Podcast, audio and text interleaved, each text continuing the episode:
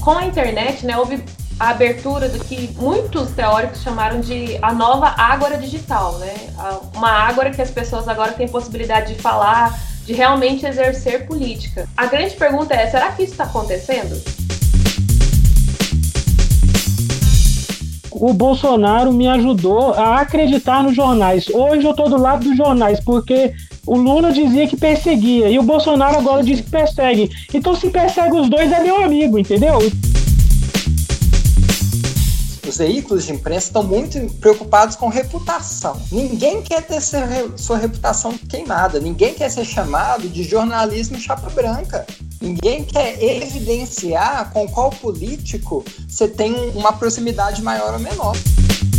Eu acho, eu acho que a imprensa tem que incomodar mesmo, né? Eu acho que a, os veículos de informação têm que incomodar, porque senão é assessoria, né? Não, não é jornalismo passa né, na cabeça da pessoa para confiar numa mensagem apócrifa do WhatsApp e desconfiar de, uma, de um artigo que foi assinado na Folha de São Paulo.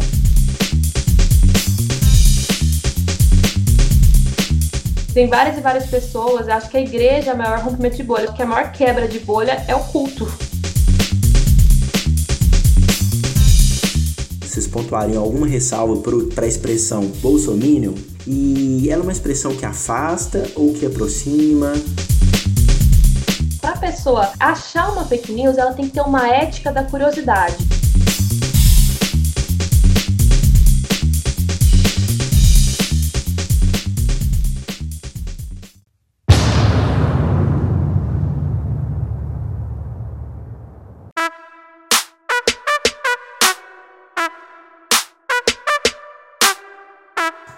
Alô, alô, você, querido ouvinte, querido seguidor do nosso movimento reconciliado, nosso Reconcilia Cast.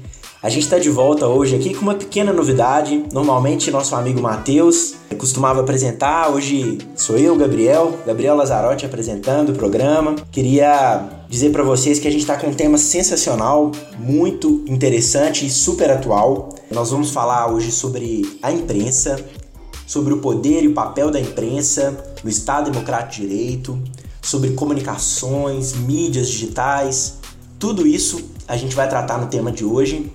E a gente está aqui com queridíssimos convidados. Para começar, eu queria apresentar nosso amigo diretamente de Brasília, o João Guilherme Anjos. Ele é formado em Direito, especialista em Direito Constitucional, está fazendo seu mestrado em Teologia, olha que bacana, gente, editor da editora 371, editor externo da Thomas Nelson, aqui do Brasil, é responsável também pela operação do Review, o clube de assinatura dos dois dedos de teologia, e é presbítero na Igreja Presbiteriana do Guará, em Brasília, Distrito Federal. Fala aí, João, bem-vindo, cara. Opa, muito bom estar aqui, uma alegria estar com vocês. Vamos conversar. É isso aí, muito obrigado. Hoje a gente conta com a presença ilustre do que normalmente é o nosso apresentador do Reconcilia Cash, o Matheus. O Matheus, ele é Matheus Loures, é formado em jornalismo pela UFMG, mas ele já trabalha há quatro anos como apresentador e roteirista da rádio Revista Central Paraíso, na Rádio Paraíso FM, é diretor de conteúdo da Rádio São Jorge e pastor também da Caverna de Adulão e atua na esotérica Alto Paraíso de Goiás. Fala, Matheus! Bem-vindo aí! E aí, galera, massa demais! Feliz aqui de estar do outro lado da mesa hoje. Valeu, meu amigo!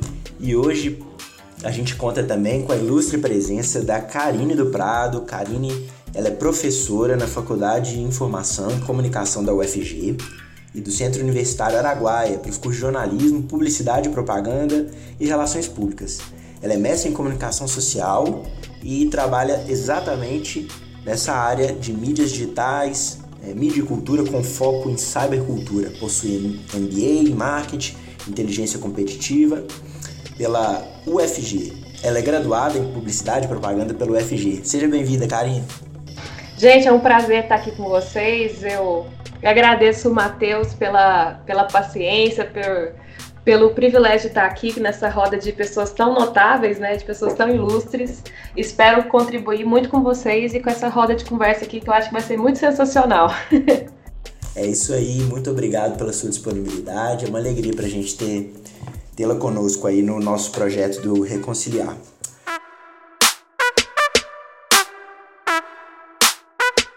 Bom, pessoal, como eu já havia adiantado, nosso episódio vai tratar sobre mídia, imprensa. De uma forma bem geral, eu tenho algumas perguntas preparadas e eu gostaria de ouvir vocês com muita liberdade. Mas a princípio eu queria fazer uma colocação. É, eu sou um leigo né, no assunto, é, acabei não me apresentando, eu sou o Gabriel Lazzarotti, eu sou formado em Direito, gosto de dar palpite sobre política, é, já trabalho há alguns anos como policial civil aqui no estado de Minas Gerais. Sou cristão evangélico há 17 anos e sou membro da Igreja Esperança aqui em Belo Horizonte. É, eu, eu tenho uma questão, assim, uma, eu diria uma apresentação do tema, que é algo que me toca mais, que é o seguinte: a imprensa livre ela é corolário é decorrência lógica de democracias sólidas. Eu queria que vocês comentassem isso, o papel da mídia no Estado Democrático de Direito, qual é a relação é, da imprensa com a política, se essa frase é uma frase verdadeira, se democracias sólidas de fato pressupõem imprensa livre. Queria começar ouvindo o João Guilherme. Bom, eu eu diria que essa afirmação, Gabriel, é super verdadeira. Por quê? Por que, que, por que, que ela é verdadeira? Porque o contrário é, acontece, né? Também é verdadeiro que quando é, a democracia é su, suprimida, a primeira coisa que se cerceia é a, a voz, né? A, é, acontece a censura. Então, assim, a censura é uma é o cor horário, né? Usando a palavra que você usou, da ditadura, de sistemas fascistas é, controle da, dos meios de informação, tudo isso são coisas, é, são adjetivos né, da, dessa sociedade mais totalitária. Por isso que o contrário é verdadeiro, né? A democracia, a, a livre imprensa, a abertura dos meios de comunicação, isso faz parte né, da, da democracia, é, é de um regime democrático as pessoas terem voz, serem ouvidas, é, falarem, é, terem espaço de fala. E, e assim, hoje, né, que nós tememos muito é que esse espaço, né, cada vez esteja mais cerceado, né? A gente fica com medo, né, de acontecer. Mas ao mesmo tempo, a gente também se pergunta qual que é o limite, né? Qual que é o limite dessa liberdade total, né? Também a gente fica se perguntando. É, a gente vê muita a questão ética também dos dentro do jornalismo, dentro do, da publicidade, até dos, por exemplo, dos humoristas, da, da TV, sim, qual que é uma, uma grande repercussão que teve foi a questão do Charles Hebdo, da, da França, e que foi assim, foi um estopim para a gente pensar sobre isso, né? Qual que é a liberdade de imprensa também? Isso tudo tem a ver com, com a democracia, mas eu acho que essa frase assim, realmente sim é verdadeira. E Acho que é isso. Acho que eu respondi a sua pergunta. Ah, não, é isso. Só ninguém, ninguém nem tem coragem de, de desacreditar isso, né? Não, não existe a menor possibilidade de defender cerceamento de, de comunicação num regime democrático, porque na, na democracia ou, ou em regimes é, não totalitários, a regra é a liberdade, né? a, a, a restrição deve ser exceção. Então, isso vale para a comunicação também. O direito de informar e de ser informado, né? Mas eu queria jogar uma, eu queria jogar uma problemática aqui, de que é, com a internet, né, houve a abertura do que muitos teóricos chamaram de a nova ágora digital, né? Uma ágora que as pessoas agora têm possibilidade de falar, de realmente exercer política. Mas é, a grande pergunta é: será que isso está acontecendo? Sim. É, será que é, a gente está mais politizado? Será que as pessoas estão mais educadas? Será que por causa do, da distribuição simbólica maior, por causa do acesso a que o Pierre Levy chamou de uma inteligência coletiva, será que a gente está, a gente tem, por mais acesso que a gente tenha, por mais informação que a gente tenha, a gente está com uma, uma sociedade que, vamos dizer assim, está progredindo, assim, o nosso o nosso diálogo está progredindo? Essa é uma pergunta assim que não quer calar, né? É um desafio. A Karine lançou uma questão aí aguda. Eu queria convidar para conversa o Matheus também. Matheus, se você puder dar uh, uma explanação curta aí a respeito do que eu comentei e complementando, tentando oferecer uma resposta para essa questão que a Karine levantou. Cara, vamos tentar.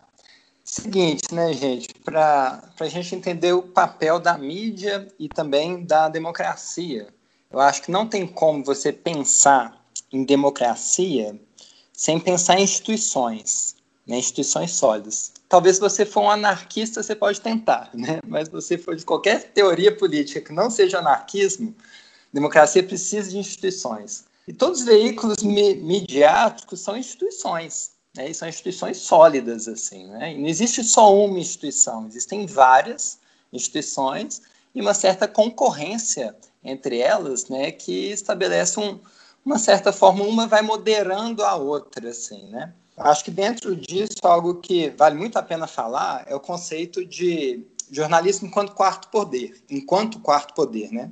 Você bem sucinto aqui na, na teoria, que é mais ou menos o seguinte, Antigamente você tinha, por exemplo, lá na Grécia, né, você tinha uma democracia direta. Aí depois começou a surgir a ideia né, de democracia representativa, ainda ali no contexto grego. Né?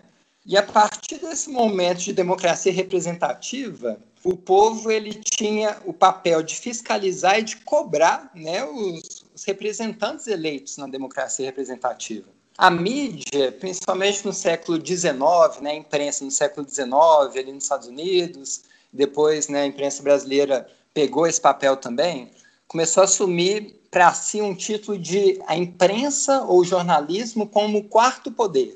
O jornalismo é aquela, aquela instância que ela cobra do poder público, ela cobra do, do executivo, do legislativo, do judiciário, e está o tempo todo ali fiscalizando, informando a população sobre tudo que está acontecendo, ali no pé, né? Então, assim, é muito importante a existência do jornalismo. Claro que este conceito de quarto poder pode ser questionado, não é um conceito 100% sólido, existem várias nuances aí que são problemáticas, mas historicamente a gente observa que realmente o jornalismo é muito necessário para que haja pluralidade de visões, né? até porque não existe a mídia, existem vários veículos de mídia dando versões é, um pouco diferentes sobre os fatos, né?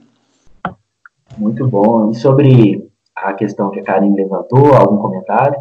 Cara, sempre penso bastante nessa questão que a Karine levantou. Eu acho que sim, as pessoas estão mais assim, bem no chute, tá? Minha opinião. Eu acho que sim, as pessoas estão mais politizadas e não, elas não estão mais informadas. Né? E aí, do porquê disso, eu acho que a gente vai ter que começar a entrar em toda uma reflexão sobre algoritmo, sobre que tipo de informação chega para a pessoa. Vou dar um exemplo, né? O fato da gente ser pastor leva a gente a aprender algumas estratégias. Então, quando a gente está pregando, você está lá falando do contexto histórico de, de Levítico, né? E geralmente né, a galera tá ali meio sem prestar muita atenção. Aí você cita um caso da sua vida Aí a galera presta atenção. Então vamos citar um caso aqui. Eu lembro que eu estava acompanhando toda a eleição de 2018, muito pelo Facebook, as discussões, né? E aí eu fui encontrar uma pessoa em Belo Horizonte, uma pessoa que tem uma orientação política totalmente diferente da minha, né? É uma pessoa bem bolsonarista, assim mesmo e tal. E nenhum dos conteúdos que eu via sobre o Bolsonaro, essa pessoa tinha assistido. E eu não tinha assistido nenhum dos conteúdos que ela tinha assistido. Ela via assim, mas você nunca viu aqueles vídeos do Bolsonaro pegado nas costas do povo, o povo gritando mito?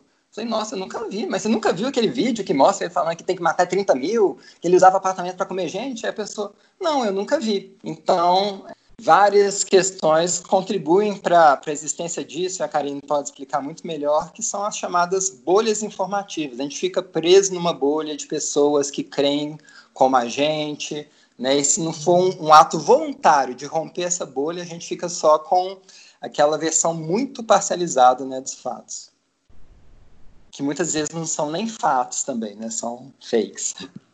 É, a minha intenção era tentar né, partir de uma reflexão um pouco mais abrangente para a gente trazer em seguida uh, uma análise de casos particulares, como os da eleição de 2018 e toda a influência de novas mídias na, no processo eleitoral no Brasil.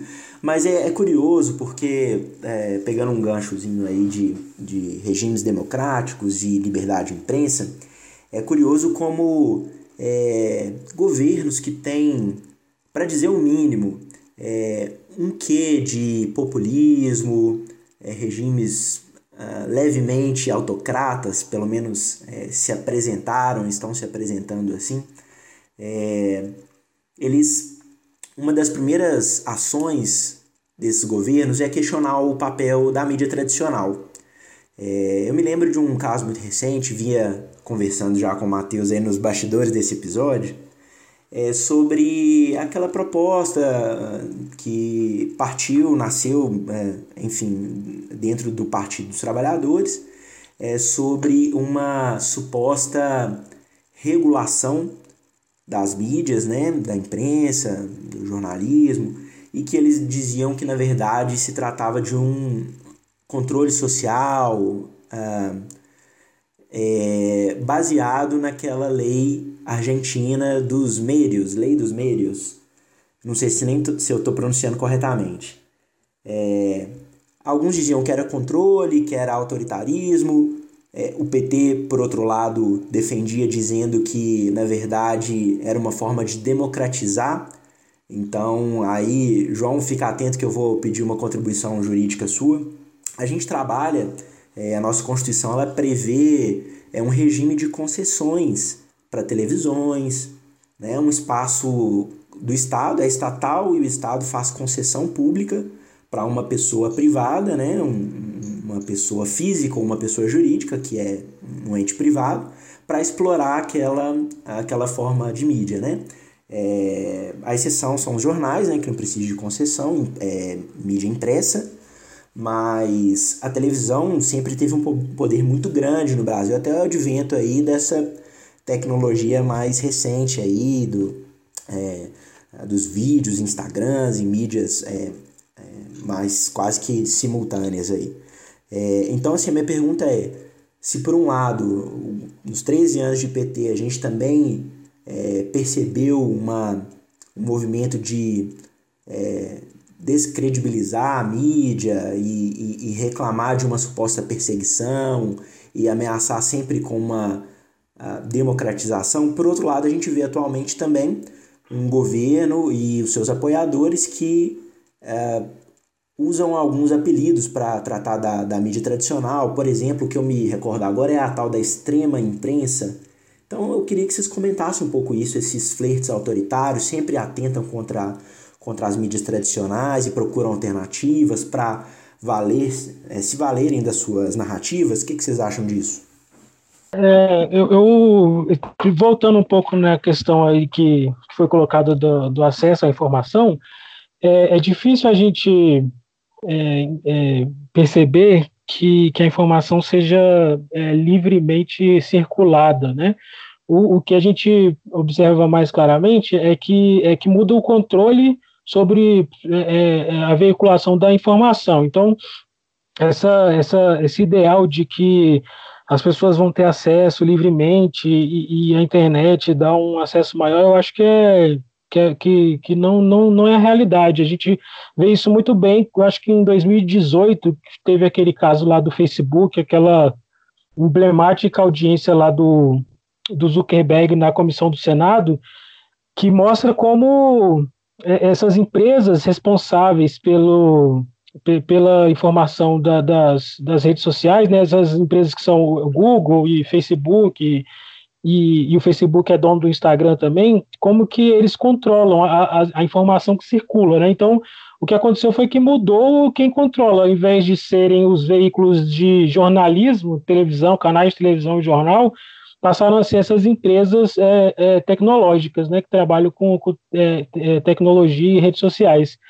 E porque eu acho que o que a gente tem hoje não é necessariamente uma informação que circula mais livremente, a gente tem um, uma quantidade maior de informação circulando, né? E, e, e, eu acredito que passa sim por menos filtro, porque você não tem aquele filtro editorial de um jornal, as pessoas podem publicar livremente as coisas na internet, mas isso faz com que a informação perca muita qualidade e dá muito espaço para conspiracionismo, né? Então você vê um fenômeno muito grande e bizarro de pessoas que não têm pudor nenhum em vir a público defender que a Terra é plana, por exemplo. Né? Essas pessoas, já teve até teve dois caras aí que defendem isso que foram no, no programa Pânico da Jovem Pan.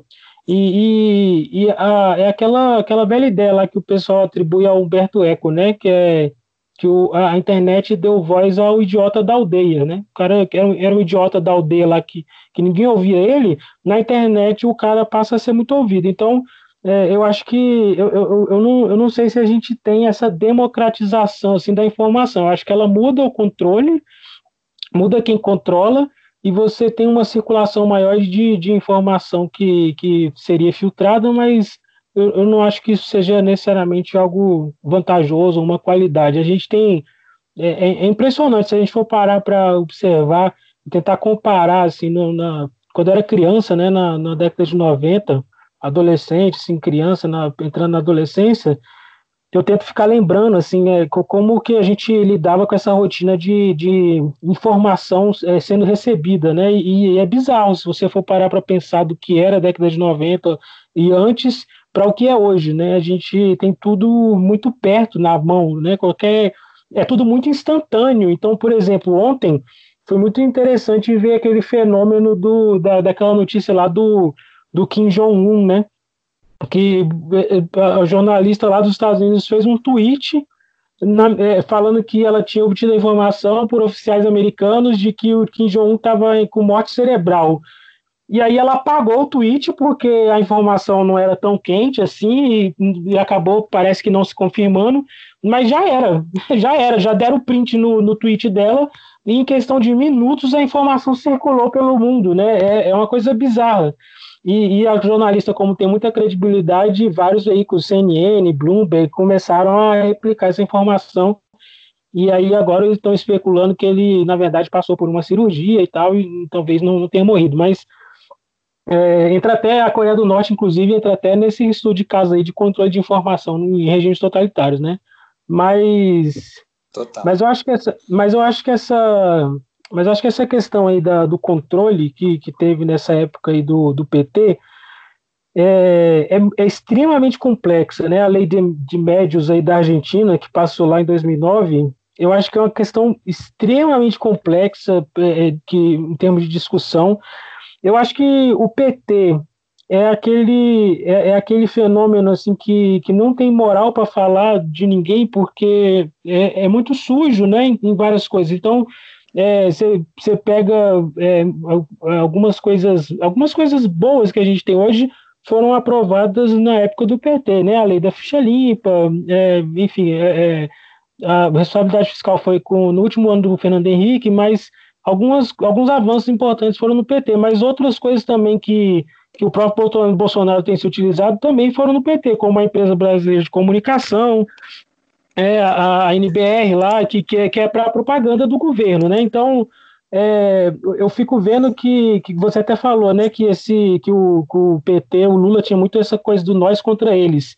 Então, e, e, de ficar reclamando que a, que a imprensa é, persegue. E aí eu brinco com os meus amigos, eu falo assim, cara, o Bolsonaro me ajudou a acreditar nos jornais. Hoje eu estou do lado dos jornais, porque o Lula dizia que perseguia, e o Bolsonaro agora diz que persegue. Então, se persegue os dois, é meu amigo, entendeu? Então, assim, eu tô com, eu tô, eu tô com a imprensa. Eu tô com a imprensa, porque se, eu, acho, eu acho que a imprensa tem que incomodar mesmo, né? Eu acho que a, os veículos de informação têm que incomodar, porque senão é assessoria, né? Não, não é jornalismo.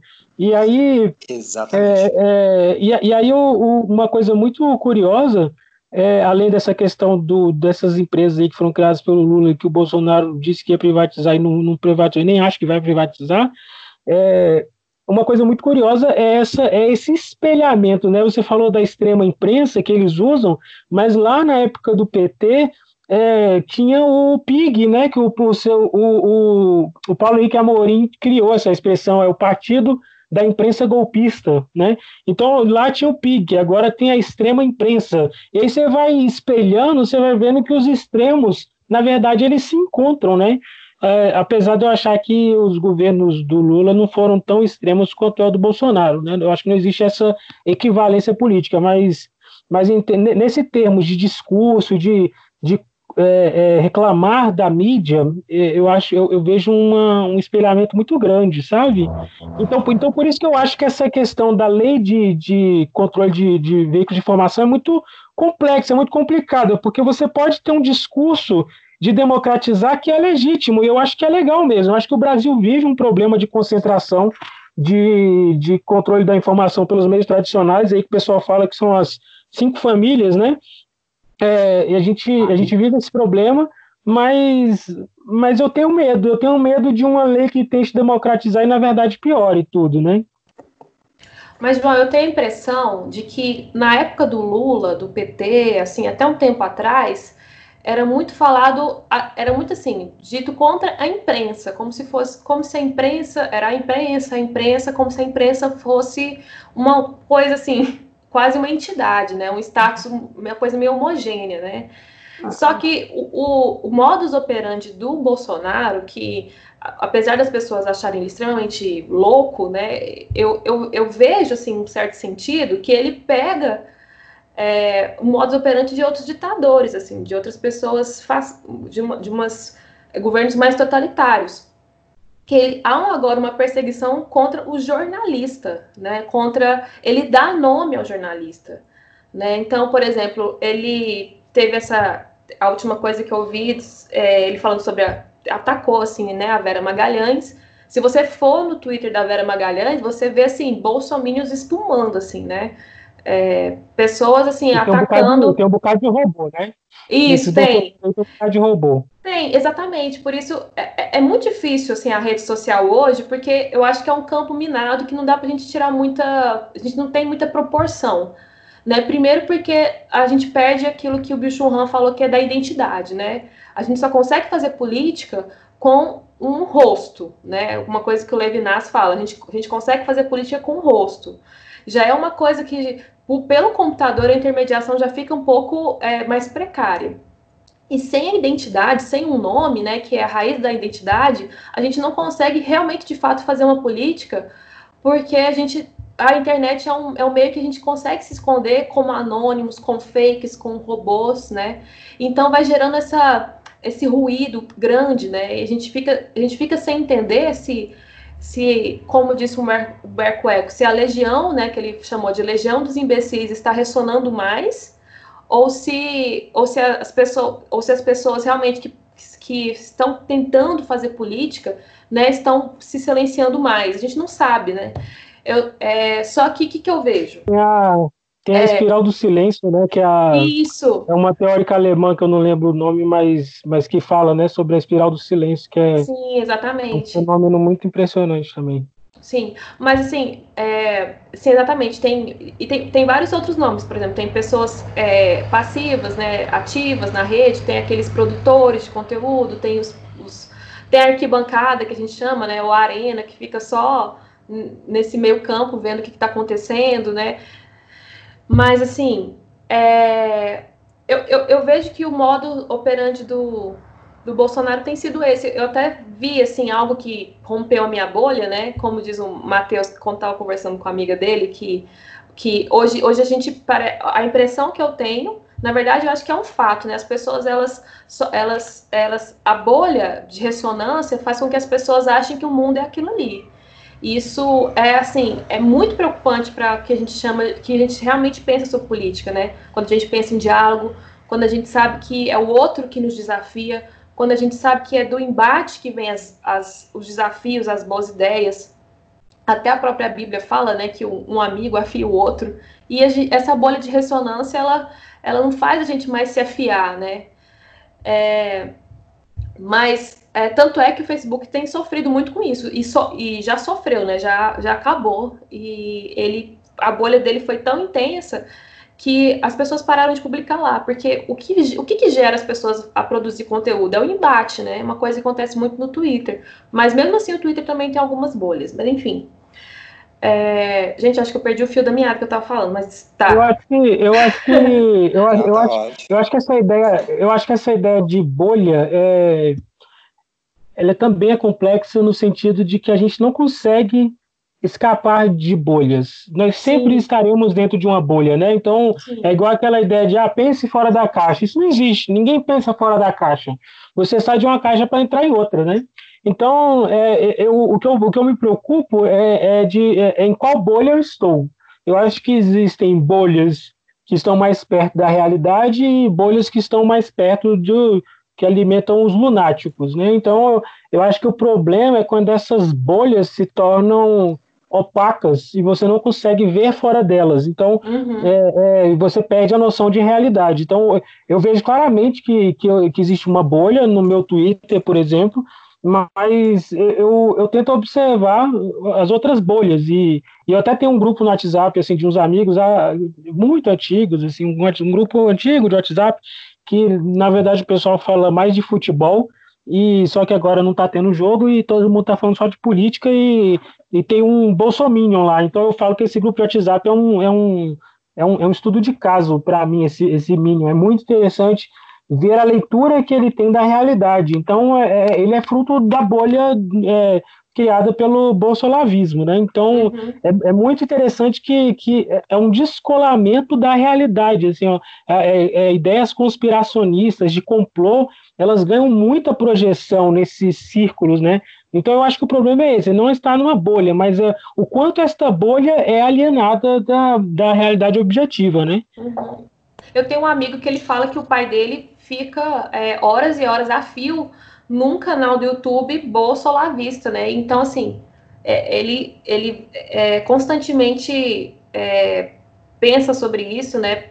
Só naquele canal e ele acha tudo é como se fosse uma lavagem cerebral mesmo, né? Ele acha tudo o resto um absurdo e, e desconfia muito da mídia. É uma é, o, uma coisa muito presente do bolsolavismo é a desconfiança total da mídia, né? A perseguição, eu acho que aí muda esse foco, não é mais a questão da imprensa, mas é do, dos jornalistas específicos dando nome, que eu acho, assim, é, chega a ser um ato é, terrorista, assim. É, é, é, quando a gente fala em jornalismo hoje, a gente fica assim. Quando eu falo com meus alunos, é, vamos, é, gente, a gente tem que fazer jornalismo, a gente tem que ser, tem que ser corajoso. Eles ficam até com medo, porque é um, é um, é um, é uma ferramenta de coerção muito maior do que do que simplesmente falar que a imprensa é errada, ela, ela, a imprensa, a imprensa, é né? verdade, né? é uma ocorre é o fenômeno da fulanização, né? Eles, eles fazem muito, eles recorrem muito ao assassinato de reputações, né?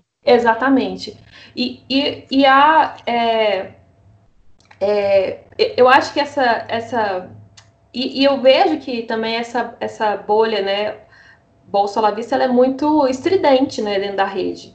Mas ao mesmo tempo, é uma coisa que permitiu, né, eu acho que na primeira questão que eu levantei, é, a gente que permite a internet ela abriu caminhos, por exemplo, a gente está aqui hoje, né, conversando, é, fazendo podcasts.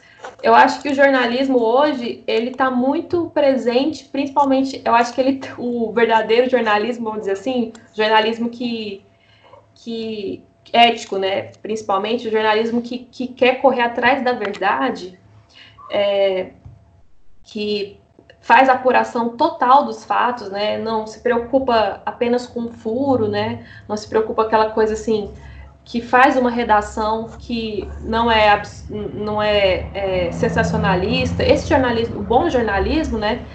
Ele ele se preocupa com isso, né? Com com todas essas coisas, eu acho que esse jornalismo ele está aqui presente, ele está presente nos podcasts, ele tem mais chance né, de, de sobrevivência, de repercussão dentro da internet, eu creio, né?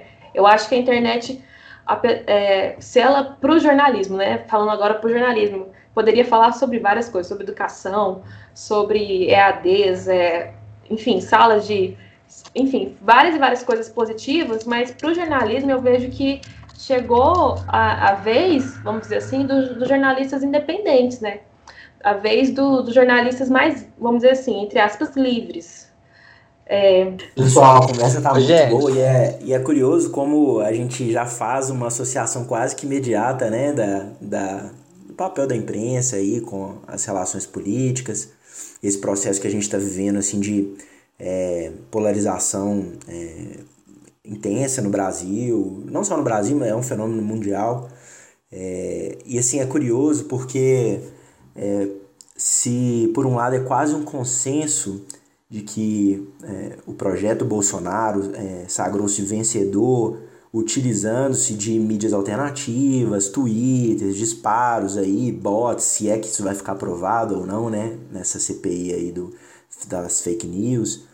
Uh, mas é curioso porque muita gente não fala, mas ele se aproveitou também de muita exposição nas mídias tradicionais, embora ele não tivesse tempo nenhum, quase que nenhum, de propaganda oficial uh, no, no período eleitoral, e, é, ele se aproveitou muito bem disso, especialmente a partir da facada, né? Eu não quero é, defender nenhuma tese conspiratória, né? Eu abomino, inclusive, teorias da conspiração, mas o fato é que a equipe dele se aproveitou muito bem. Então, ele teve, como o Lula gostava de dizer, né?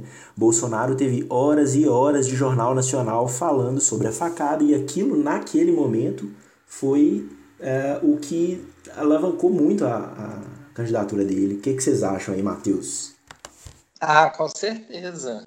Ele se aproveitou muito da, da exposição que ele tinha na mídia e ele soube usar, acho que toda a questão das redes sociais, do, do Twitter, da cybercultura, né? Isso que até no, no jornalismo a gente chama também de quinto poder, porque toda a questão da internet modera o jornalismo tradicional. Né? Eu queria fazer uma Posso... observação, eu queria fazer uma observação quanto a isso, que foi você que falou lá no início sobre o quarto poder, não é? Sim. Então, existe controvérsia, né? Porque no direito o quarto poder é o Ministério Público. Bota fé. Bota fé. Já foi imperador também. É. Mas eu acho que ele estava se aproveitando disso para construir uma, uma narrativa para que aquelas pessoas que não se sentiam representadas pela cultura que a mídia vendia como mainstream fossem embarcar na dele. E aí ele investiu num certo conservadorismo, porque a sociedade, eu acho que de fato é mais conservadora num, num todo, né, do que suponha talvez o. Vamos o, chamar de reacionária, né? né? É, não, mas assim, conservador aqui que eu estou falando é no, no sentido a valores, né? Porque a gente vê a galera, entre aspas, desconstruída, ganhando os espaços midiáticos e fazendo isso depois de estarem à margem, né? E hoje em dia até definindo, né, muito das pautas de, de do jornalismo, das pautas de série, dos meios de entretenimento também, né?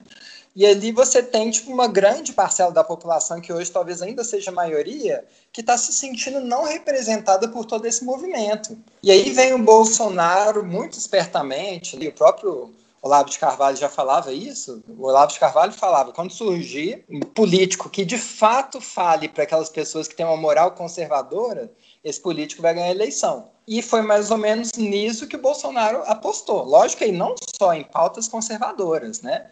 Mas também no nacionalismo exacerbado, no patriotismo bélico, né? E aí já rompendo com o conservadorismo e caindo no racionalismo, né? Como bem falou o João. Então tudo isso foi formando essa bolha e ele foi crescendo às margens, né? Ele foi crescendo à margem de, de todo o processo tradicional, né? Percebendo que de fato as mídias sociais já tinham criado uma nova forma de se comunicar. Agora, eu posso só trazer um, uma questão, um, um, olhar talvez pastoral para essa questão de bolha?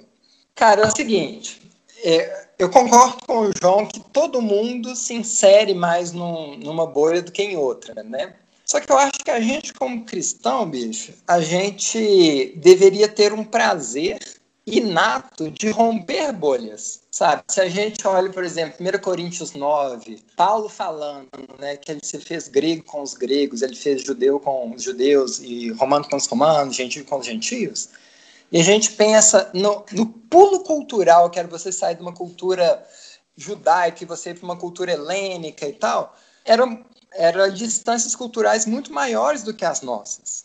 E e Paulo ele tinha um prazer em fazer isso, porque ele entendia que existe uma verdade que falava com todas essas esses universos, entre aspas, diferentes da era, da época, né? Eu acho que a gente, como cristão, cara, a gente não pode ficar preso numa bolha, sabe? Porque Deus chama a gente para conversar com todo mundo. Não só para tentar convencer politicamente, mas também para tentar, tipo, amar, para tentar levar o evangelho, para tentar comunicar solidariedade, comunicar virtudes, e a gente nunca vai fazer isso preso na nossa própria bolha. Então, acho que a gente, como cristão, a gente deveria ser exemplo de pessoas que furam bolhas. É, isso que o, que o Matheus levantou aí, eu confesso que é um desafio grande para mim, e eu não queria que os amigos entendessem como uma ressalva.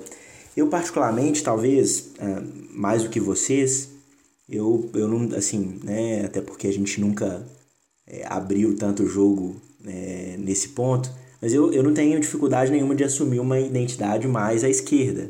Né? Eu não tenho muito problema com isso, mas dentro desse, desse tema, do valor do diálogo, de romper bolhas e tal, alguma ressalva, vocês pontuariam alguma ressalva para a expressão bolsominion? Porque eu vi que ela apareceu duas vezes aqui na conversa, e ela é uma expressão que afasta ou que aproxima, e vocês gostariam de, enfim, é, eu, eu, eu, vou fazer a, eu vou fazer a minha culpa, porque acho que fui eu que falei. Mas é, é, é realmente, eu, agora você falando, Gabriel, acho que é uma expressão que afasta, né? É, acho que ninguém quer ser um minion, né? Que a raiz da palavra. É, a raiz da palavra é do, do, do, meu malvado favorito, né? Que tem. Os minions têm seu malvado favorito, é, que é o Bolsonaro, né? E são, vamos dizer assim, capachos dele, mas eu, eu só falei porque eu acho que para eu acho que quando a gente se refere é, ao, quando a gente diz essa palavra, a gente já, já pega no ar o que, que realmente quem, quem que a gente está querendo dizer, né? E isso é importante para a comunicação, a mensagem chegar no, no seu interlocutor de uma maneira rápida e fácil. Mas realmente eu acho que eu concordo muito com o que o Matheus falou sobre o rompimento das bolhas. Assim, eu acho que nós como cristãos é, a gente tem que procurar é, é, é, ter um diálogo. A gente sabe que a política é diálogo, é relacionamento, né? O, mas a minha questão também, o que me, que me fica pegando, é uma questão também que já foi levantada por aqui, porque nós estamos dentro de uma rede que é, que é, é ela é controlada, na verdade, por poucas empresas, certo? Ela, ela é controlada, a internet em si, ela é controlada pela Amazon, pela Apple, pela, pelo Facebook, pelo, né, por essas grandes redes, Google, Microsoft. E um do, acho que vocês que são do direito vão deve falar muito melhor que eu sobre isso. Uma das coisas do marco da internet era a questão da neutralidade da rede, né? Que, ou seja, as, as, as empresas poderiam ser donas, vamos dizer assim, do hardware, mas o software, é, aquele, aquilo que é feito, produzido pela, pelo, pelos cidadãos, né, de bem, cidadãos comuns, isso seria propriedade livre, certo? Mas o que, que as empresas, essas grandes empresas querem fazer hoje? Elas, elas estão, assim, colocando em risco o próprio marco civil da internet, né, que é um marco até que o, o a Dilma, né, prorrogou, do, do, do PT, né, essa... sinal, considera uma legislação avançadíssima. Avançadíssima, é, avançadíssima. E só que ela ela ela está correndo risco porque essas grandes empresas elas estão co colocando um pedágio, né, naquilo que na produção que as pessoas fazem, né, na produção que às vezes eu produzo algo aqui que eu quero que eu quero colocar para todo mundo, mas quem pode hoje acessar? É só quem está dentro da rede do Zuckerberg, quem está dentro da rede, quem paga, né? Porque a gente que mexe com o Facebook, que é publicitário, né? Eu sou, eu sou uma, eu estou falando de jornalismo, mas eu sou uma publicitária. é, para você, para você organicamente chegar aos, a, às pessoas, é 1% das pessoas que são atingidas do seu, dos seus amigos pelo conteúdo que você produz. O Zuckerberg ele fez um, um, um dispositivo que as, o seu conteúdo não chega só se você pagar. Aí quando você, quanto mais você paga, hum, mais o seu conteúdo chega algoritmos. Aí eu, a minha, a minha, meu grande questionamento é: será que os algoritmos estão permitindo a gente romper essa bolha? Assim, por mais que a gente queira né, sair, eu acho que é uma, é uma questão bem, bem complicada. Mas eu entendo o esforço. Eu, eu por exemplo, eu, eu no Twitter eu faço questão de seguir pessoas aleatórias, pessoas tanto do, do, do espectro esquerdo quanto do espectro direito, espectro do meio. É, Mas você segue adolescente do K-pop, Karina? não, não sigo. Eu nem, eles nem chegam até a mim. Eu tenho uns bons pra te indicar. ah, me indica que eu vou começar a seguir. É, há uma coisa que uma coisa também que a internet é muito engraçada, assim, uma coisa que o Bauman falava muito, né? Os últimos vídeos dele foi sobre a internet, sobre como é fácil na internet conexão e desconexão. Né? Como é fácil, eu não concordei, por exemplo, com o Matheus falou, eu vou lá e simplesmente faço o quê? Bloqueio. Bloqueio o Matheus. E se eu não gostei muito, eu, desfaço a amizade com ele em dois cliques. Então, tanto que os laços na internet também são frágeis, né? É, tanto que esse ambiente a gente tem que.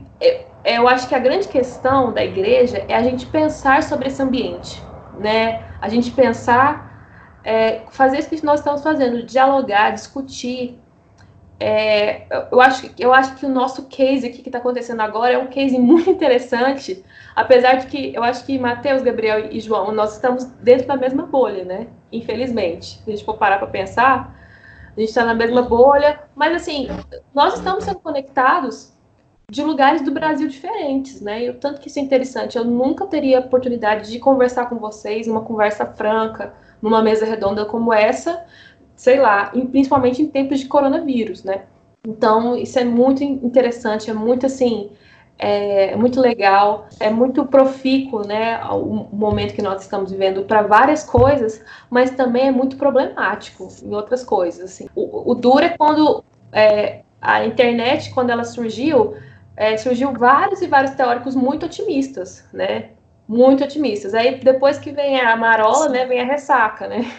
Aí a gente começou a, é, a entender realmente quais são as mazelas que essa internet possui, quais que são os percalços, né? E beleza, agora, a gente está nesse momento teórico, principalmente dos teóricos da cibercultura, de pensar sobre essas mazelas. O Bill Churran, ele que é um teórico que eu gosto muito, né? Ele vem para ele, ele, ele é um oriental que se que foi para a Alemanha. Não sei se vocês já leram ele. Ele tem um ele tem vários livrinhos pequenininhos já, que já. ele fala sobre sociedade do cansaço. É, é, um dos últimos livros dele é o Enxame Digital. E eu tive um, um, primeiro encontro traumático com ele, mas o Sociedade do Cansaço foi restaurou nossa relação. Ah, é? que bom.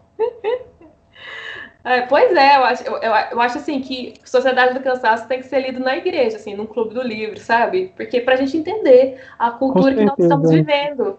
A análise é, dele é muito boa mesmo. A, eu acho uma análise, assim, boa, sabe? É, eu, acho que ele, ele descarna, assim, a nossa sociedade pós-moderna, né?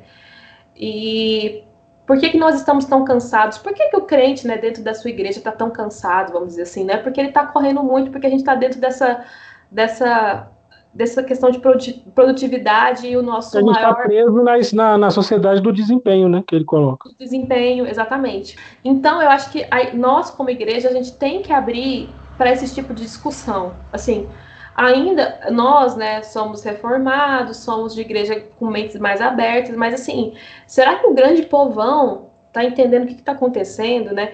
Como que a gente pode traduzir isso, como que a gente é muito ruim de tradução, né, de transmissão, como que a gente pode traduzir isso de uma forma mais simples, né, eu fico pensando isso o tempo inteiro, como que pode chegar para as pessoas de um jeito melhor, como conversar com as irmãs, né, eu acho que a maior, eu acho, aí eu vou pegar outra coisa que o Matheus falou, acho que a maior quebra de bolha é o culto, né, que a gente tem várias e várias Amém. pessoas tem várias e várias pessoas. Acho que a igreja é o maior rompimento de bolha, porque eu, eu participo, por exemplo, de uma igreja que é.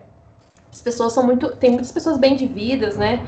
Mas já participei de outras igrejas que as pessoas eram muito humildes, né? A gente, a gente fazia trabalhos com ciganos, assim, que, que não tinham noção do que estava acontecendo, extremamente alheios à sociedade, né? Então, assim, eu acho que a igreja é uma ponte para a gente romper essa bolha. A igreja mesmo, a igreja onde a gente encontra as tias do WhatsApp, né, entre aspas, onde a gente, a gente pode chegar na, na senhorinha e falar assim, olha, é, no, nas Mulheres Cristãs em Ação, no grupo das senhoras, e falar, olha, gente, vou, vou dar uma, vou dar uma palestra aqui para vocês sobre como localizar uma fake news, né, então, assim, a gente tem que fazer a nossa parte, eu acho que a nossa parte começa dentro da igreja. E a igreja, assim, é um laboratório. para várias e várias coisas. E para isso, então, eu acho assim que é sensacional, um laboratório prático incrível para a gente romper a bolha, para a gente colocar, começar a ter um diálogo, né? A gente começando na nossa igreja e depois partindo assim, então, para para o discurso público, né? Uma dimensão aí da nossa conversa que apareceu pouco e a Karine mencionou agora é a expressão fake news, né? A gente não, não conversou muito sobre é, esse fenômeno, e agora a gente já está vivendo a, o advento aí das é, deepfakes, né? Hum. Então, eu queria, eu queria assim, é, só retomar um ponto lá atrás, a gente não precisa fechar o assunto Bolsonaro, é, até porque talvez esteja muito relacionado, né? O Bolsonaro com fake news. Uhum. Mas a gente, é, a Karim falou um negócio muito curioso. O, nesse atual governo existe uma coisa de nominar os jornalistas, é, quase como uma postura bem ativa, assim, beirando perseguição mesmo.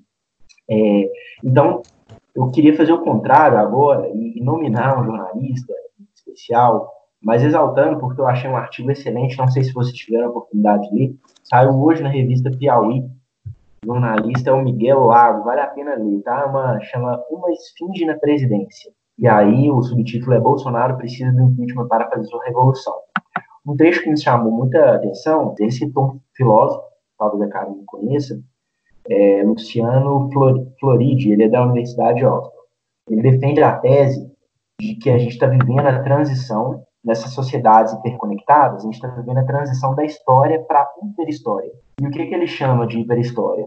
é um exercício da política que está sendo refundado à luz dessas novas tecnologias que a gente está conversando. E isso possibilita, quase, assim, impossibilita, na verdade, uma distinção entre o que é real e o que é virtual, o offline e o online. As pessoas deixam é, de confiar muito nas instituições, embora o João tenha falado que hoje ele está fazendo o um movimento inverso, né, de passar a confiar mais nas instituições e na, na imprensa, que é também uma instituição, ainda que a gente não tenha chegado a uma conclusão, se é quarto. Eu, eu, eu, não, eu, não, eu não disse que eu estou confiando nas instituições, não. Na imprensa, sim. Na imprensa, não. É, na imprensa, mas instituições é muita coisa, né? É muita coisa, é verdade. É verdade.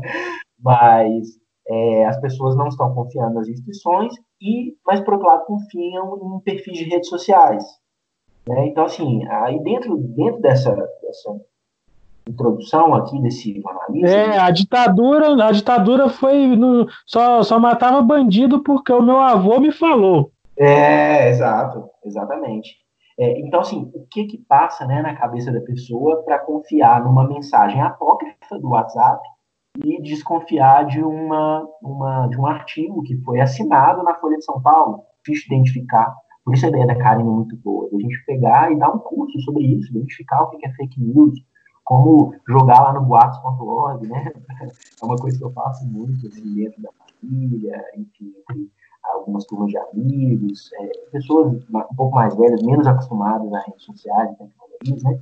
E, e aí a minha pergunta específica é, como tem sido essa questão da fake news no momento, talvez, é, da pandemia, dessa crise aí sem precedentes na história, essa crise inicialmente de saúde pública, né, mas que está associado também a uma crise econômica. Como vocês veem isso? Só repete a pergunta de novo, que deu uma travadinha aqui. A minha pergunta, a gente estava falando sobre distinção, né, de real, virtual, verdade, Sim. mentira. Como tem sido esse tratamento de fake news no, no contexto da pandemia? Posso começar? Pode sim. Mas, mas então, velho, eu acho que tá muito complicado, entendeu? Porque a, as narrativas já, já estão polarizadas há muito tempo, né? No, no cenário geral do, do, do, debate político, assim. E aí apareceu a pandemia e a gente conseguiu polarizar a, a, todo o debate da pandemia, né? E aí até excluindo um pouquinho né, o papel da ciência para ficar, tipo assim, essa narrativa contribui para o que eu acredito politicamente, entendeu? Então, sou um cara liberal, então, aí eu já nem me preocupo muito com a ciência, eu vou tentar pegar aquele, aquele cientista que é uma exceção da exceção e às vezes está falando uma grande bobagem para endossar o meu ponto de vista. Então, eu acho que realmente é, esse contexto da pandemia está muito complicado.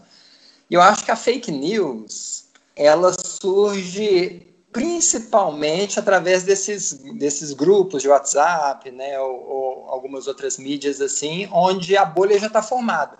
E ali as pessoas vão lançando todo tipo de informação né, para o quê? Para reforçar aquela crença, né? E é mais ou menos um processo catártico, sabe, gente? É tipo assim, nossa, eu sabia que era isso. O vírus é uma grande, uma grande complô da, da China para pertencer ao mundo e que bom que tem mais pessoas aqui que têm os olhos abertos como, como eu tenho e tal. Então vai gerando esse tipo de efeito, né? Que é uma bola de neve que só vai aumentando e tornando a pessoa mais presa aquele sentimento que ela tem quando ela consome esse tipo de informação. Mas eu também queria botar só mais um elemento que provavelmente a Karine conhece, que além da fake news que a gente fala demais, existe uma coisa que no Brasil, se eu não me engano, quem quem foi mais notável a, ao começar a fazer foi o MBL, que é algo que a gente chama de frame. O que, que é o frame? Tem lá uma discussão, né? Caio Coppola e Gabriela Prioli, né? Aí a galera, o, o, que é apoiador do Caio Coppola, que concorda com ele, vai lá, tipo, Caio Coppola desmonta esquerdista. Aí pega um argumento bem, bem pontual que ele falou e só mostra aquele argumento. Aí se você uhum. vai na bolha esquerdista, tipo, Gabriela Prioli janta uhum. Caio Coppola né, em uhum. argumento. e isso, inclusive, existe muito mais do que fake news. Né? Se a gente olhar no tempo da pandemia, né, existe mais frame do que fake news, inclusive. Uhum. Mas era só para pontuar aí, né? Pode falar, Carinha. Não, eu acho, eu acho que existem vários fatores assim para fake news. Assim, tudo que a gente já falou contribui, né? É, se antes a, a, comunicação vinha de um polo, né, só único, né, essa mudança estrutural, arquitetura comunicacional de um polo, né, de, de árvore, agora um polo agora é tudo rizomático, né, que vai de todos para todos, isso contribui demais com a fake news e com a desinformação. Isso é a primeira, primeira, primeiro ponto. O segundo, eu acho que as pessoas mais, assim, mais idosas, mais velhas, elas estavam acostumadas a, a receber uma informação e aquilo ser verdade. Exatamente porque existia toda uma questão de credibilidade. Eu acho que e, e, há muitas fake news, assim, que são mal intencionadas, que mudam, assim, é, fazem um Photoshop alguma coisa assim, né? Que, que, que, manipulam realmente a informação. E há esses framings, né? Que são, é, que são bem, assim, que eu acho que são bem, bem, bem mal intencionados, que é retirar uma frase e fazer, e fazer com que ela se torne, assim, né? É, sensacionalista, que é uma das coisas que a gente eu, eu já lecionei uma matéria chamada Ética da Comunicação, é, e, e, falo muito para os meus alunos que a escrita jornalística ela tem que ser assim repleta de vários e vários cuidados. E um desses cuidados é e um desses cuidados é exatamente o sensacionalismo. Você não pode ser sensacionalista. Aquilo que você omite também diz sobre o que você está querendo dizer. Você tem que ser assim é, transparente, franco, é, assim, simples, sem ser simplista, o né? Texto, o texto deve ser pouco adjetivado, né? Exatamente. Exatamente. Mas eu, eu acho que essa, essa questão da, da fake news, eu, eu acho que é, é deve, para a pessoa achar uma fake news, ela tem que ter uma ética da curiosidade. Eu chamo isso de ética da curiosidade, por quê? Porque uma das coisas para você. Boa para você é, parar uma fake news é você ir atrás daquela, daquela informação. E eu acho assim que só vai atrás de informação quem realmente tem essa ética, uma ética que ela é, ela é, é uma pessoa que realmente está buscando a verdade, buscando se informar e pensa no próximo, né? Uma pessoa que pensa no próximo, que tem essa ética do bem comum, de pensar, nossa, eu tenho que pensar no bem comum, é uma ética cristã, né? Vamos dizer assim. Eu posso, posso dizer que é uma ética que tem fundamentos cristãos. A gente pensar no bem comum é aquela pessoa que vai atrás da informação. A ética da curiosidade, né? De saber, peraí, de onde veio essa informação? Para você combater uma, a fake news, é, existem alguns truques, assim, bem fáceis. Que é, primeiro, você cruzar as informações, né? Ver se está todo mundo dizendo aquilo ver quais, qual que é o portal que está falando aquilo, qual que é a fonte, né? Sempre se perguntar, peraí, alguém joga uma, uma, uma, alguma, algum dado, algum, qualquer coisa, qualquer grupo de, de, WhatsApp, você pergunta, assim, educadamente, irmão, né? Principalmente no grupo da igreja, irmão, qual que é a fonte, né? Quem está dizendo isso? Beleza, é fulano de tal? É o portal tal? E ver qual que é a credibilidade da fonte, né? Peraí, esse, essa pessoa tem realmente credibilidade? Qual que é o histórico que ela tem? Né? Que ela, qual que é o histórico? E, e às vezes há muitas fake news que as pessoas não prestam atenção de data. Às vezes tem, por exemplo, uma coisa que aconteceu, foi o vídeo do Drauzio Varela, por exemplo, é, as pessoas mandam é, uma coisa, mas assim, isso já é da semana passada, isso já é do ano passado. Às vezes são questões de desatenção, desatenciosas ou até mal intencionadas mesmo, né? E eu acho assim que a gente tem que ter essa ética, ter esse estado moral, né? mais apurado. Eu acho que como que a gente constrói isso, né?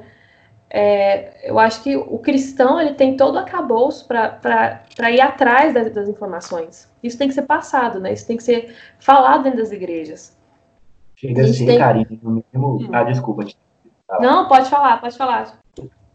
É claro que assim pessoas mais idosas, com menos familiaridade com novas tecnologias, vão ter um pouquinho mais de dificuldade para cruzar dados e tudo mas no mínimo, né? Porque eu, eu por exemplo, contando um relato pessoal, é, eu já precisei sair de grupos de WhatsApp é, de pessoas cristãs, é, as quais não transpareciam um compromisso genuíno com a verdade.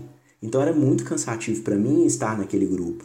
Se eram eu partia da premissa que, que todos de que todos eram crentes em Jesus e é, eu esperava o mínimo ali, né? Buscando a verdade. Então é, insuportável já, sabe?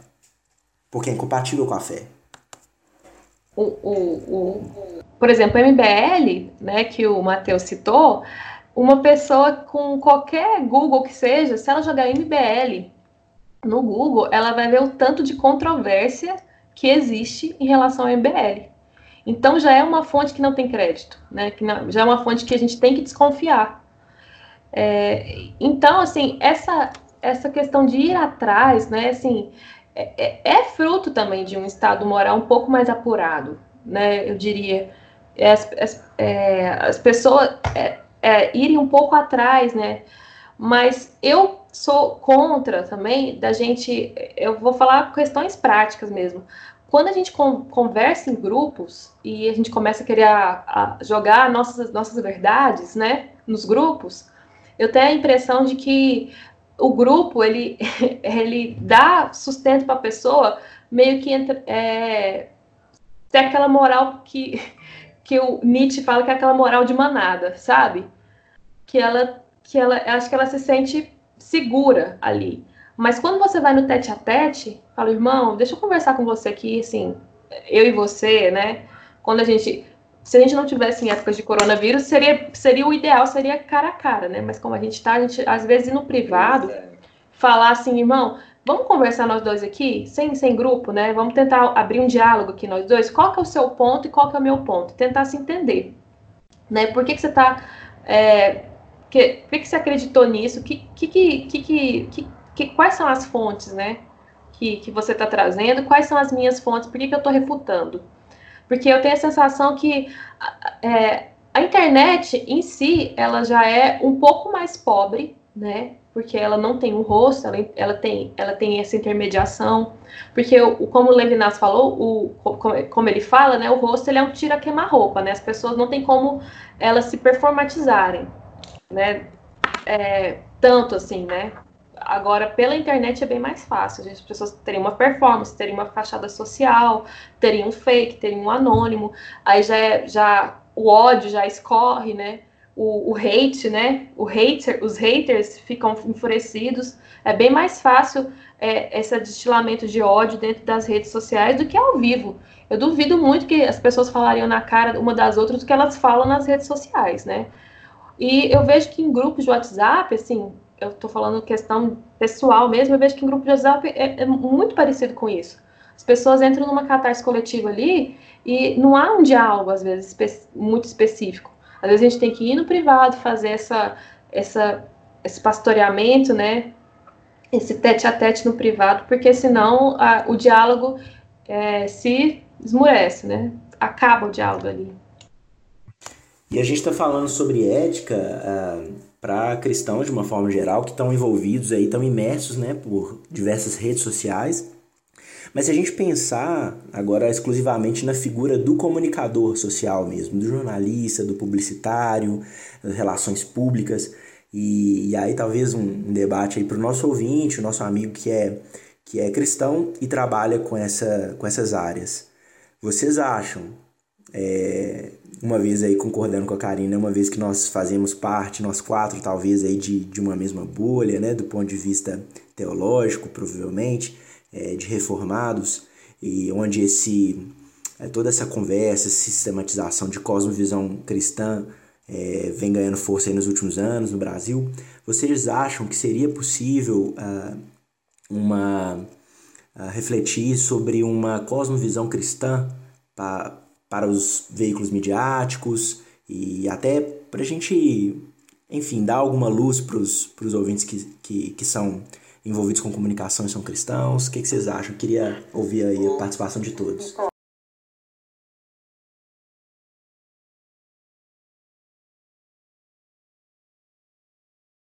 Gente, olha só, eu acho que nessa questão sobre informação na época da quarentena, a gente traz uma antiga discussão à baila, né? Antiga discussão aqui em torno que é tipo assim, será que a mídia manipula? E aqui mídia, eu tô falando os veículos de imprensa oficial, né? Que muita gente acusa de ser essas mesmas famílias aí que estão que estão no poder e tal. Gente, olha, em relação à invenção de dados, em relação ao lead, né, que é esse, essa forma de redação jornalística que a gente responde, antes de mais nada, a cinco perguntas, né? O que, quem, quando, onde e por quê. Em relação a essas cinco perguntas, eu não vejo por que discordar muito da maioria dos jornais, entendeu? talvez no porquê. No porquê, sim, a gente vai, vai, já entra um pouco da narrativa e da ideologia política. Mas o que, quem, quando e onde, não dá para você discordar. Se você lê na Globo uma notícia e você vê na, na, na Record a mesma notícia, eles vão estar falando basicamente o mesmo lead. A interpretação, a narrativa que eles vão pôr, o destaque em cada aspecto da notícia, lógico que vai ser diferente mas eu acho que cabe a gente ser um pouco crítico, beleza, né? O que, que é o fato e o que, que é a interpretação do veículo. A gente precisa se lançar na mídia com esse olhar. E, inclusive, nos estúdios midiáticos, né, no estúdio da comunicação, a gente tem lá no começo essa ideia né, da, da, da caneta hipodérmica, né, que é como se a comunicação ela projetasse no, no seu público exatamente aquilo que quer né, o, o, detentor do veículo de comunicação. E com o passar do tempo, os próprios estudos da comunicação mostrou que as coisas não são assim, né, que a recepção ela não é passiva. Existem vários graus né, que vão fazendo a, a população a ter uma determinada recepção ou outra. Né? Então é o seguinte, em relação às mídias tradicionais, eu acho que sim, elas são confiáveis. Se alguma coisa aparece no, no, na, na Folha de São Paulo, é muito difícil aquilo ser mentira, porque você tem todo um, um aparato ali né, de editoria, de gente conferindo o trabalho de outra pessoa, que é muito profissional, que demanda muito dinheiro, inclusive. Agora, a narrativa você pode discordar. Tem um caso né, que eu queria citar aqui para mostrar como é que a, as mídias né, e os, os, veículos de imprensa estão muito preocupados com reputação. Ninguém quer ter sua reputação queimada, ninguém quer ser chamado de jornalismo chapa branca. Ninguém quer evidenciar com qual político você tem uma proximidade maior ou menor. Sabe? A Folha não quer evidenciar, embora ela deixe claro que ela é contra o Bolsonaro, né? A Record também, embora todo mundo saiba que ela é próxima ao Bolsonaro, ela também não quer deixar de mão beijada que ela é uma, ela é uma mídia chapa branca. Então ali vai sendo moderado. E aí existe um caso muito emblemático na história recente do jornalismo no Brasil, que é da Veja, com o caso do Boi Mate. Né? Há não sei há quantos anos atrás, a Veja publicou uma fake news de zoeira da internet, que passou por todas as editorias, né? Talvez o parte ali dos 3, 2% que passa batido, né? que falava que criaram em laboratório uma mistura de boi com tomate e que quando você comia a carne desse boi, a carne já havia temperada, você nem precisava mais temperar, entendeu? E isso entrou na Veja. E, e lógico que todas as outras mídias que são rivais da Veja montaram em cima da Veja. Sabe? Tipo, nossa, olha só a Veja, que falta de profissionalismo. Ou seja, essas instituições, por mais que não sejam perfeitas, por mais que devam ser questionadas, sim, elas têm um mínimo de confiabilidade e de credibilidade, credibilidade. para exatamente é, para sustentar. Elas precisam disso. Aí só para terminar, existe uma pesquisa aqui da AD Fonts Media, se eu não me engano, um, um órgão britânico de pesquisa midiática, e eles fizeram um balanço com os principais veículos midiáticos do mundo, né? botando mais ou menos qual que é a classificação dentro do, de direita, né, desde extrema, extrema direita até extrema esquerda, classificando aonde que está cada um desses e qual que é a probabilidade desses veículos específicos de dizerem mentiras. Aqueles veículos que estão mais ao centro são os veículos menos suscetíveis a passar informações falsas, a passar informações pela metade, e aqueles veículos que estão na extrema esquerda ou na extrema direita são os veículos que têm mais ocorrência de, de falta de checagem, falta de apuração né, e de fake news e de notícias totalmente né, é, extraviadas. Então, em resumo da ópera toda, a mídia, no geral, ela é confiável, gente. Agora, assim, a sua narrativa não precisa ser a mesma da dela. A informação, sim, é, é 95% confiável. Eu, eu, eu, acho que o que eu vejo é que quando a gente lida com informações falsas,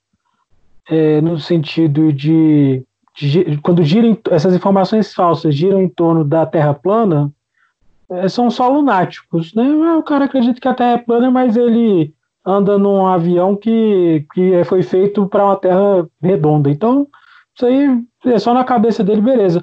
O problema é quando esse cara que acredita na Terra plana também passa a acreditar que é, é, as vacinas, na verdade, fazem mal e se tornam um, um antivacina e não vacina o filho dele e coloca a vida da igreja inteira em risco por causa da, das outras crianças que vão entrar em contato com o filho dele, e o próprio filho dele pode morrer por doenças que, que foram erradicadas, né, que deveriam ser erradicadas e estão voltando, inclusive, né. É, eu acho que o problema é, é, é está nisso. A quarentena, esse, esse, período de coronavírus envolve isso, né? Você tem um cara que ele era lunático lá por uma questão política de achar que o comunismo vai é o grande mal e que não sei o quê, e é uma coisa da cabeça dele que ele criou esse espantalho, esse monstro, e aí você fica, ah, é só um doido, beleza. O problema é quando isso começa a ter efeitos na realidade, que ele passa a eleger um cara que tem aspirações totalitárias, ele passa a, a não tomar cuidados de precaução sanitária porque acha que é um grande complô da China e coloca vida, as vidas das pessoas em risco, né? Eu acho que, que é um problema muito sério que a gente precisa enfrentar e, e, e, eu, inclusive, até já tive uma postura muito enérgica num grupo de WhatsApp da igreja que uma pessoa veio falar lá, colocar uma notícia desse negócio de antivacina Aí eu falei, cara, não posso deixar a pessoa. É, eu acho que eu não vou convencer ninguém pelo WhatsApp, mas uh, eu acho que o risco é, é, é, de alguém que não tem pouca instrução ler aquela mensagem e ficar pensando, ah, puxa, é, faz sentido. E, e, sobre essa questão das, da, dos veículos tradicionais que, que o Matheus falou que eles são confiáveis, eu acho que a gente deve confiar desconfiando, né? Porque eu acho que eles são mais confiáveis do que esses blogs que não têm critério, essas, esses, essas páginas aí que são anônimas, né? Não tem ninguém que assina os textos. Eu acho que é, é, essas páginas em que ninguém assina texto são, são extremamente complicadas. Porque quando a pessoa dá o nome dela, bota a cara a tapa, é, ela vai ter muito mais responsabilidade com o que fala, né? É, ou então quando ela é lida, né? Tem gente também que sabe que ninguém vai ler o que o cara escreve, escreve qualquer besteira lá e de repente o negócio toma uma proporção. Mas eu, eu acho que a gente deve confiar desconfiando, porque o fato é que ninguém é politicamente isento, né? Então é, eu costumo dizer o seguinte: eu, eu não acho que um jornal, um veículo de comunicação, um canal de TV deve ser isento, porque eu acho que a isenção não existe. Ele deve ser claro com a posição que assume. Então, assim, ah, a Folha não é isenta. Exato. Não é mesmo, e nem quero que seja. ela só precisa ser clara com a posição que ela assume. Você sabe essa posição pelo editorial, né?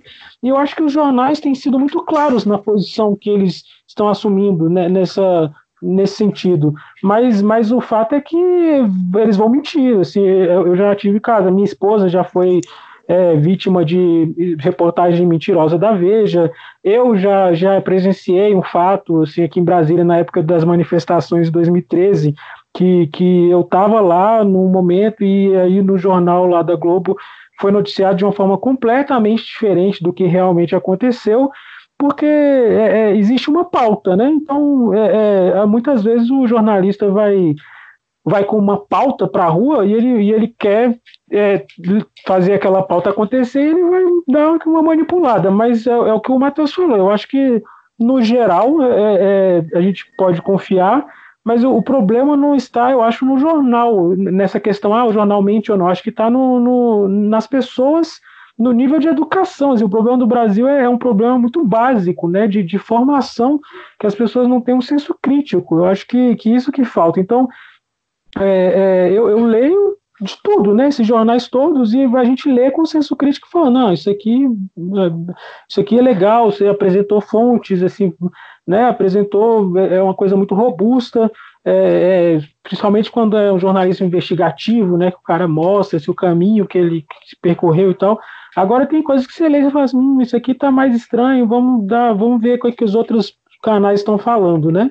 Então, eu acho que, que gira muito em torno dessa questão da formação das pessoas para elas terem um senso crítico, né? Então, eu, por exemplo, tento influenciar a minha mãe, assim, a minha mãe é idosa, que né, é, morou na roça e aprendeu a ler muito tarde, tudo, então ela, ela passou a confiar muito em mim. Então, é muito engraçado porque ela me mandava, assim, ela tem umas amigas que mandam essas, esses fake news aí de WhatsApp, essas correntes, e ela começou a me mandar e eu falei, mãe, isso aí é mentira, por isso, por isso, por isso.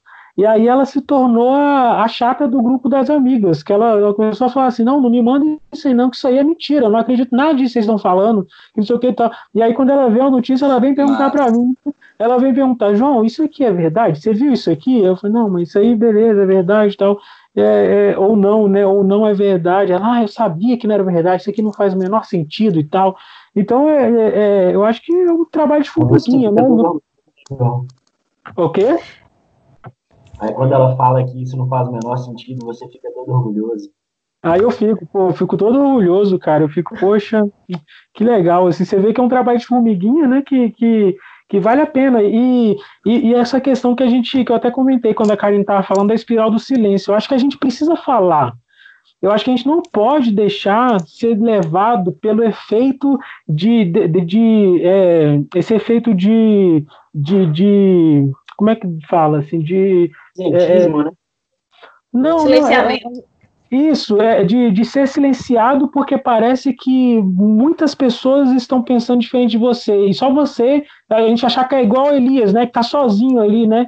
E, e, aí não. Então, eu acho que é importante mesmo a gente falar, acho que é importante a gente estar tá tendo essa conversa aqui, mas eu queria já aproveitar e emendar aí para a última pergunta que o Gabriel colocou, e ele, e ele usou um termo que eu acho que é essencial para a gente chegar a uma conclusão nessa questão da bolha, né? Que a Karine falou, acho não sei se foi o Matheus ou a Karine falou primeiro, que a gente precisa romper a bolha. Eu concordo, a gente tem que romper a bolha para falar assim, cara, a melhor bolha que existe é Jesus. Né? Então, assim, ah, eu estou em tal bolha, é, é, não me interessa, eu quero, qual bolha eu quero estar? Eu quero estar na bolha de Jesus. É, a minha esposa tem uma frase maravilhosa que eu repito com muita frequência, que eu acho que é, ela transmite muito bem assim, o, o, que a gente deve ansiar nesse momento que a gente vive no Brasil, nesses últimos anos de polarização, que é assim, nessa discussão entre esquerda e direita, a gente deve olhar para a cruz, né? Então, a, a, a, eu acho que é como que a gente faz isso, né? Assim, o cara que está ouvindo a gente agora e, talvez, e trabalhe nesse meio de comunicação, que seja um jornalista, como que um jornalista é um jornalista cristão?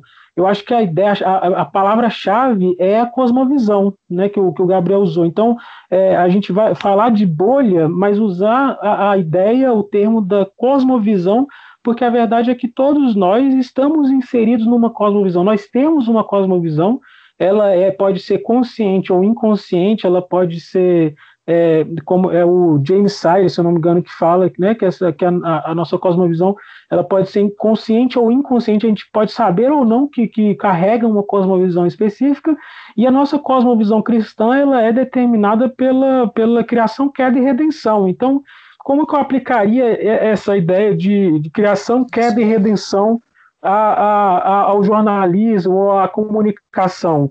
a ideia de criação de que Deus criou tudo bom, né? Então, existe uma verdade objetiva no, no meio da comunicação. Eu devo persegui-la, né? Na verdade, muito da ciência moderna que, que se desenvolveu tem uma base religiosa de protestantes que estavam ali buscando a verdade de Deus, né? A criação de Deus. Então, com isso surge é, muito do que a gente chama de ciência hoje, de exploração do, do, do, do ambiente em que a gente vive e de avanço tecnológico. Então, é, a ideia de criação me diz isso: existe uma verdade objetiva e ela é boa porque foi Deus que criou a verdade. Mas a, a, a Bíblia, ou a, a cosmovisão cristã, ela também me diz que é, essa criação foi afetada pela queda.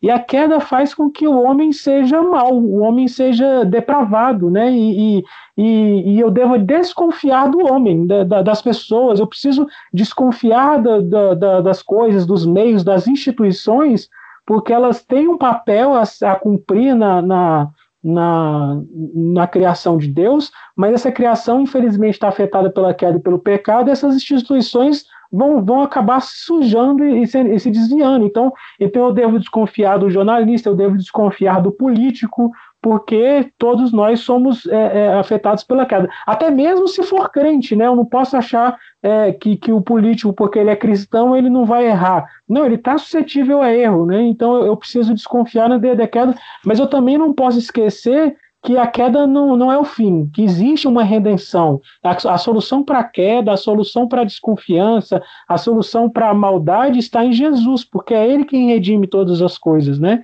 É, mas eu acho que no, no final, assim, no, no é, resumindo tudo, eu acredito que, que nós devemos buscar é, a melhor bolha, que é a bolha que, está de acordo com a Bíblia, né? Eu preciso ter esse crivo.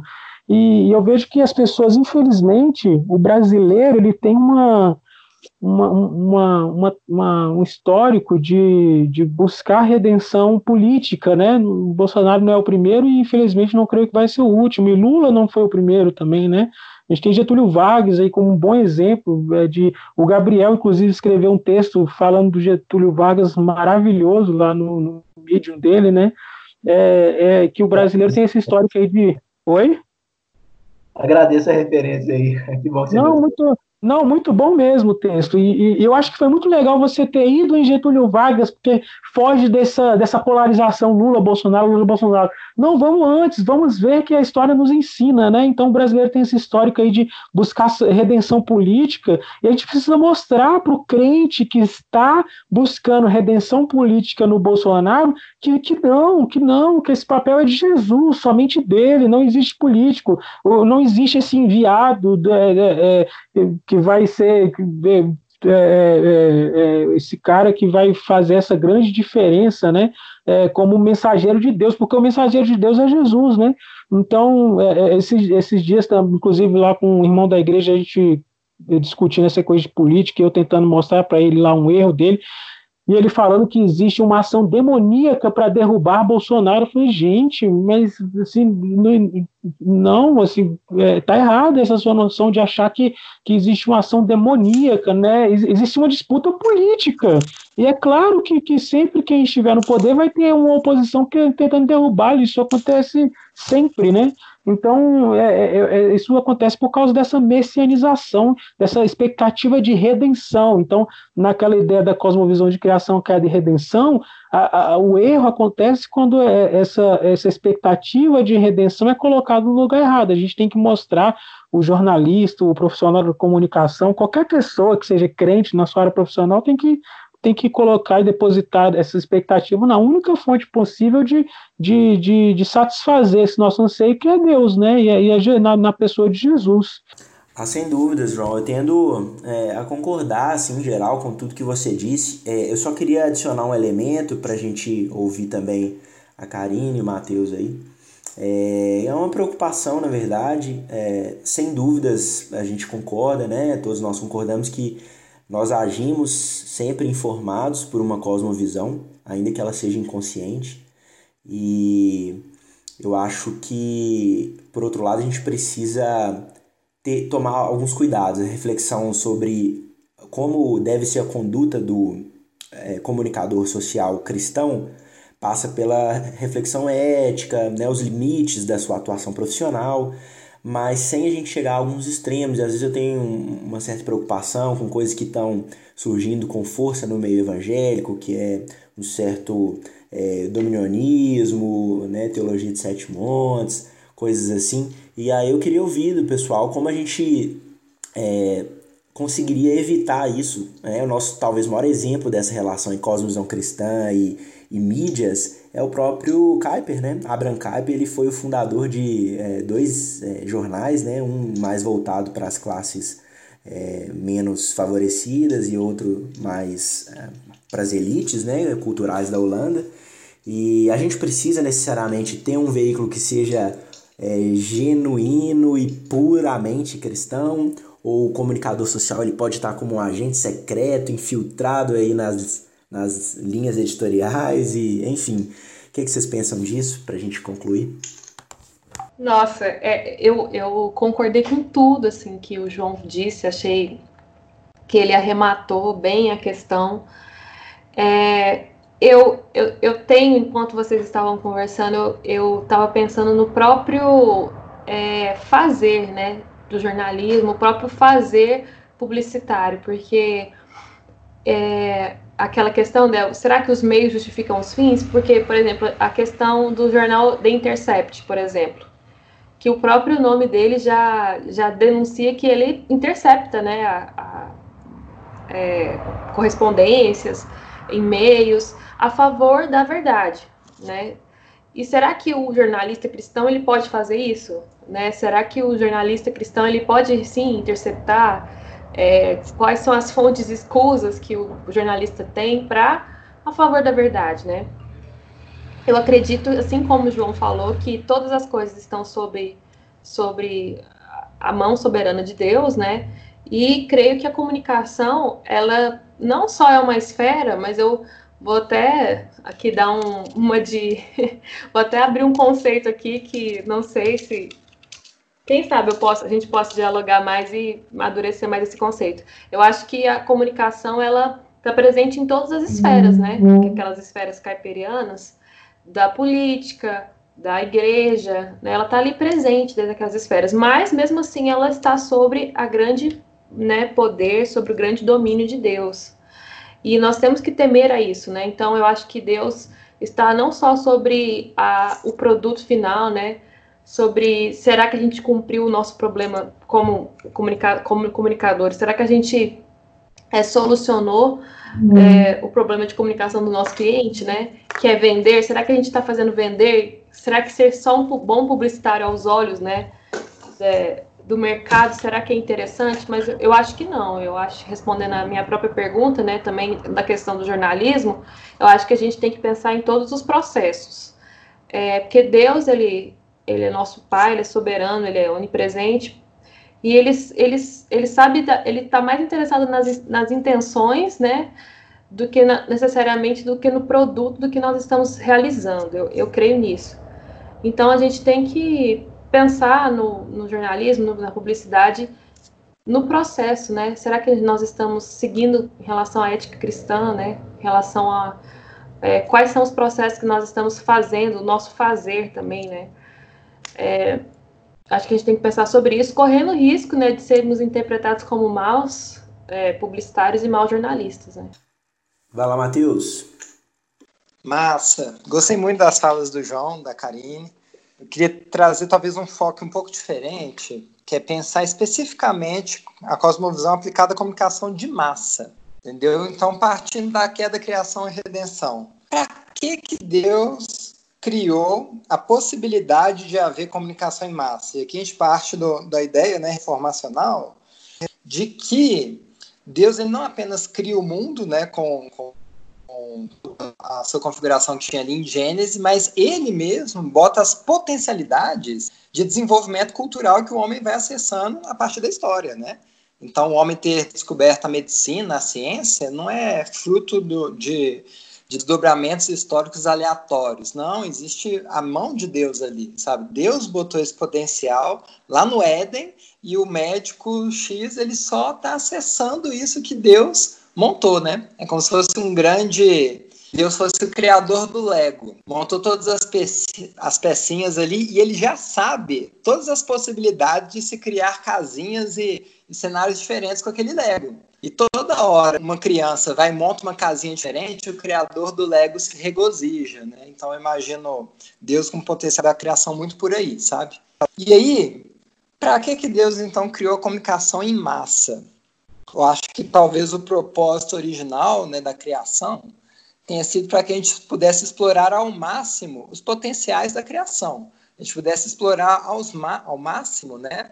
E cumprir o mandato cultural. De uma outra linguagem mais tinkelleriana, né? Mais do Tim Keller, é a gente conseguir fazer com que a graça comum de Deus ela se espalhe em todos os campos, em todas as áreas da vida, né?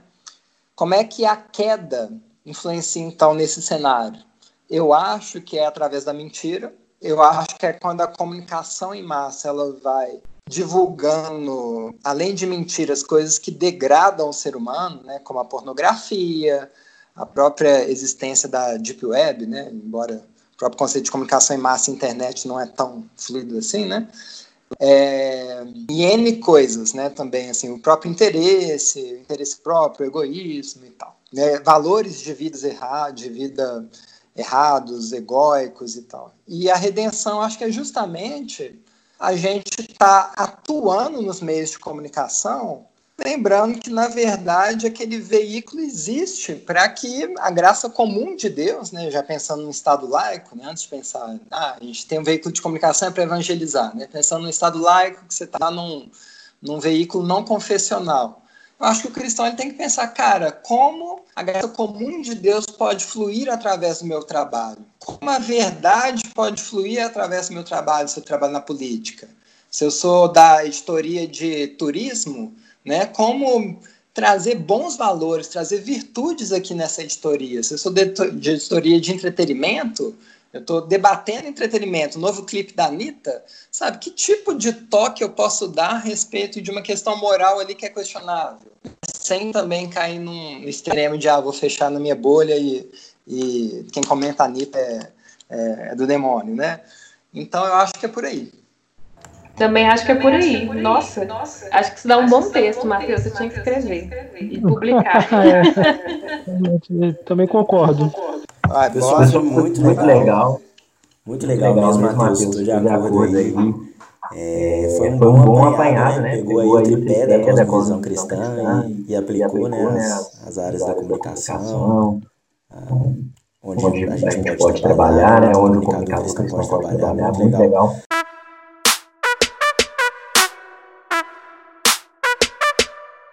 Gente, muito obrigado. O papo foi assim sensacional.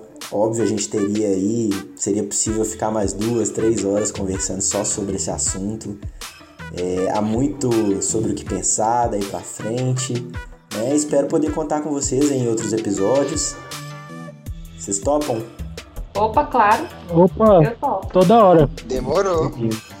o convite virá. Espero que o amigo aí que está em casa, não sei se você está ouvindo de manhã, de tarde ou de noite. Espero que tenha sido agradável para você. A gente tenha trazido é, novidades, tenha te instigado, estimulado a, a pensar, como disse o João aí, a formular também é, um raciocínio crítico é, e a gente se dedicar a essa ética da curiosidade, como bem é, disse a Karine também, e trazer todas as, as aplicações para você que é cristão para sua atuação profissional ou se você não é um comunicador, para saber lidar ou gerir melhor é, todo esse acesso infinito quase a informações que a gente tem no nosso cotidiano.